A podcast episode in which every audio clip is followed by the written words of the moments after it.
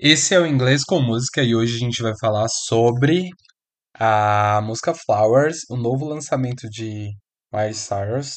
Tá aí no top 1 do Spotify global, de uma forma absurda. São mais de 10 milhões de streamings por dia só no Spotify.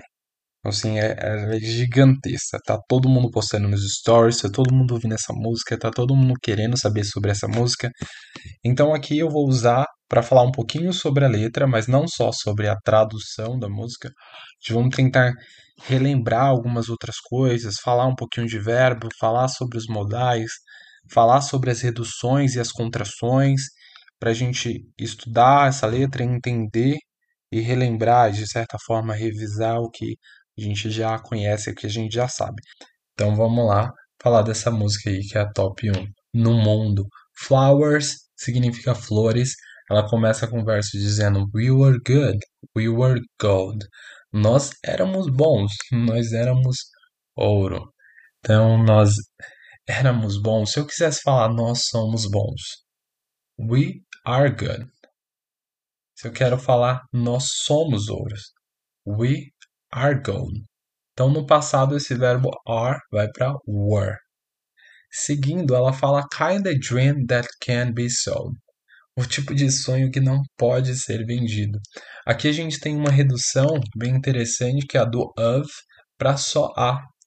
E ele junta, a gente linka com kind. Então fica kinda, kinda dream that can be sold.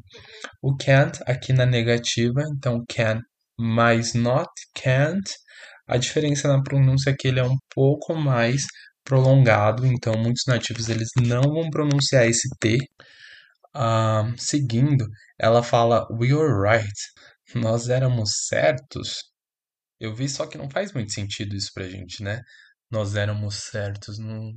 Como que nós éramos certos um para o outro? Nós éramos, tipo, ideal um pro outro. Nós éramos perfeitos um pro outro. Até que não éramos mais. Till we weren't. Aqui nesse until, que é o até, ela usa só o apóstrofo till. Till we weren't. Até que não éramos mais. E aqui o were na positivo que a gente viu, na negativa eu quero, eu posso falar were not, mas aqui nós vamos fazer essa contração, weren't. E aí seguindo ela fala built a home and watch it burn. Watch it burn. A gente construiu, nós construímos uma casa e nós vimos queimar. Essa casa, né, não é só não é uma casa que eles realmente foram lá, pegaram um tijolo, um cimento e construíram. Não, ele está falando da relação deles. Eles construíram essa relação e assistiram essa relação queimar e por água abaixo destruir essa relação ser destruída. E ela segue dizendo que ela não queria deixar ele. I didn't wanna leave you. Aqui nós temos outra redução, que é do want to para wanna. E a gente tem uma contração, que é o did not, que é o didn't na negativa. Quando eu quero falar de coisas na negativa no passado, uma das opções é usar o didn't, né, que é o nosso auxiliar. Ele também vai colocar o verbo no passado. I didn't want to leave you. Eu não queria deixar você. Ela não queria sair dessa relação, ela não queria terminar com ele. E ela segue falando que também não queria mentir. I didn't wanna lie. Eu não queria mentir. A gente não sabe se esse mentir é que ela mentiu durante a relação em algum, alguma coisa, ou se ela tá falando agora. Eu não queria deixar você, eu não queria mentir sobre isso. Então, queria falar, tipo, ah, eu queria mesmo terminar, eu queria deixar você e foda-se, é isso. Consegui interpretar aqui qual das duas maneiras é. E ela fala que começou a chorar. A gente começar tem um verbo start, aqui no passado started. A gente deixa o segundo T mudo, started. I started to cry. Eu comecei a chorar, mas então, but remembered I can buy myself flowers. Mas depois eu lembrei que, e aqui eu lembrei que, né, como se ela eu pudesse, eu lembrei que eu posso me amar, que eu posso dar todo esse amor, né, que eu, que eu tava esperando de você para mim mesmo. Essa é, essa é a minha interpretação. E ela fala: I can buy myself flowers. Eu posso comprar flores para mim mesmo. Write my name in the sand. Escrever o meu nome na areia. Talk to myself for hours. Conversar comigo mesmo por horas. See things you don't understand. Ver coisas que você não entende. Então ela está falando aqui que ela pode se amar e amor e a gente mostra, demonstra afeto, demonstra amor através de ações.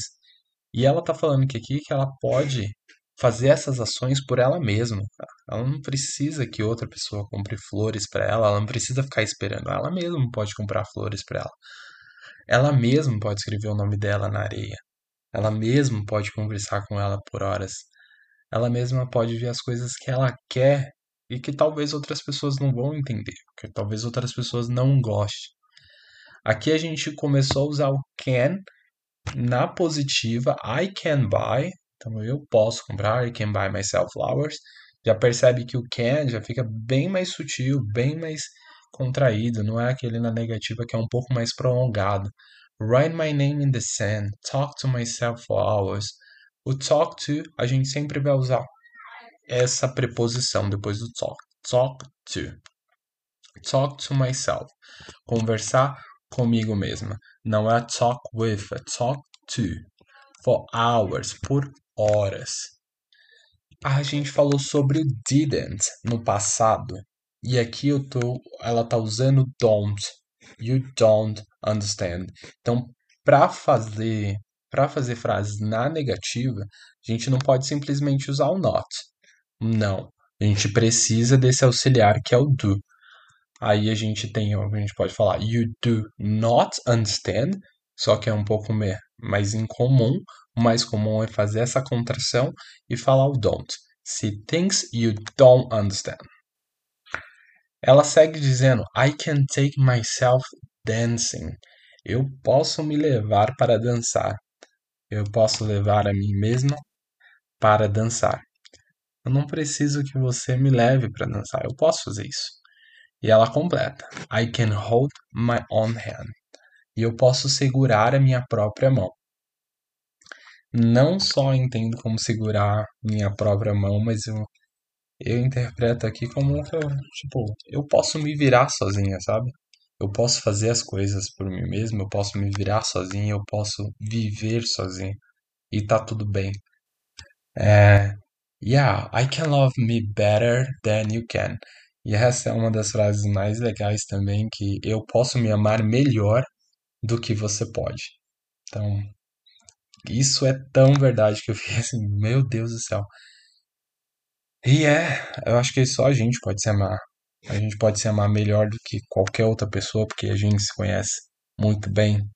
E quem melhor do que nós mesmos para nos amar? É, isso não elimina o, o amor e o afeto do outro, mas, mas isso é muito foda. E aqui ela continua can love me better.